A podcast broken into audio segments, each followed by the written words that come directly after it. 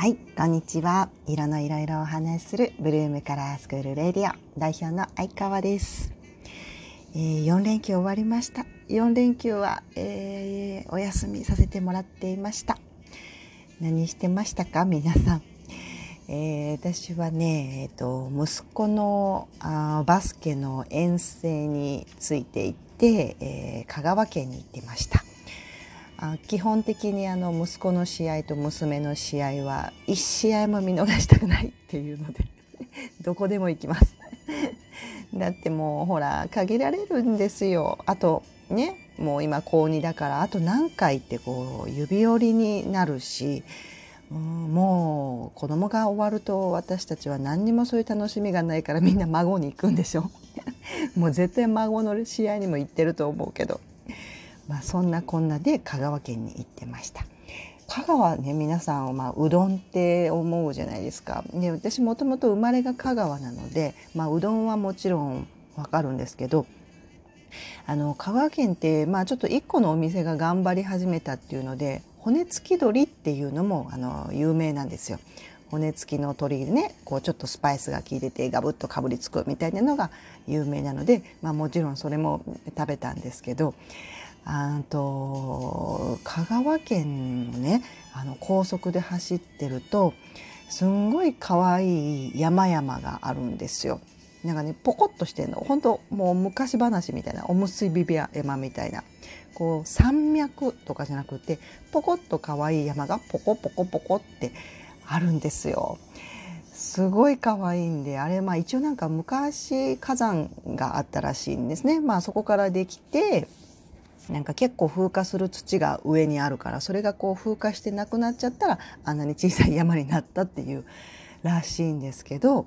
そんなのそんなのこうおむすび山みたいなのがあってなんていうのをこう小さい頃住んでた頃はそんなこと気づかなかったんですけど、えー久々に行ってみるとあ変わった山だなとかあうどんだけじゃないなとか いろいろ、えー楽しんできました。あのうどんは、まあ、いろんなお店があるけど私はね私は讃岐うどんはやっぱり冷やじゃないかなともうエセ通が言います。讃岐うどんはやっぱりねあったかいのにするとね腰が消えちゃうからやっぱり一番最初、まあ、両方食べる。両方食べたらいいですね。安いし。かけとか150円とかで売ってるし。すんごい。中中とかのサイズにするとめっちゃ多いやんっていう量ですし。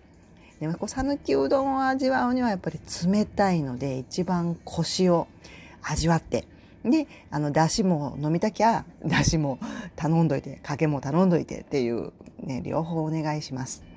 そのぐらい、えー、腰がやっぱりある。ね、私はた、えーとたが香川で生まれて徳島で育ったので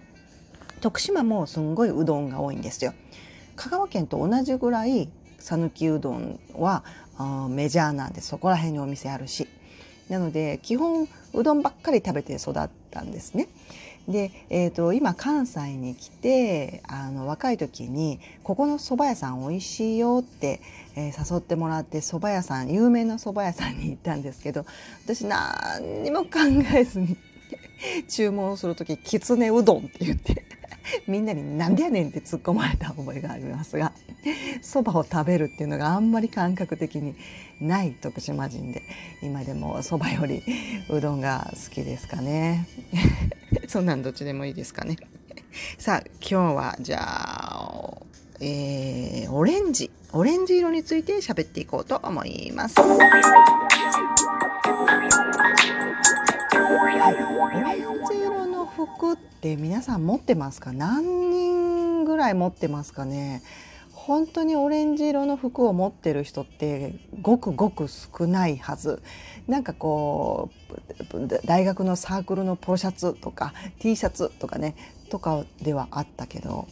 いやお店もお店でも多分オレンジ色ってあんまり売れないんだと思うんですけど。なんでだと思いますか？いやもちろんわからないんですけど、えー私は基本的にオレンジ色が売れない理由はあのカラーアナリストとして考えるのはですねまあ、オレンジ色ってブルーベースの人にはいまいち似合いにくい色なんですね。でブルーベースの人ってどういうことかというと、えー、肌から反射する色が、えー、青みが多く反射をされているっていう人なわけですね。でオレンジ色っていうのは青青が含まれてない。例えばパソコンでも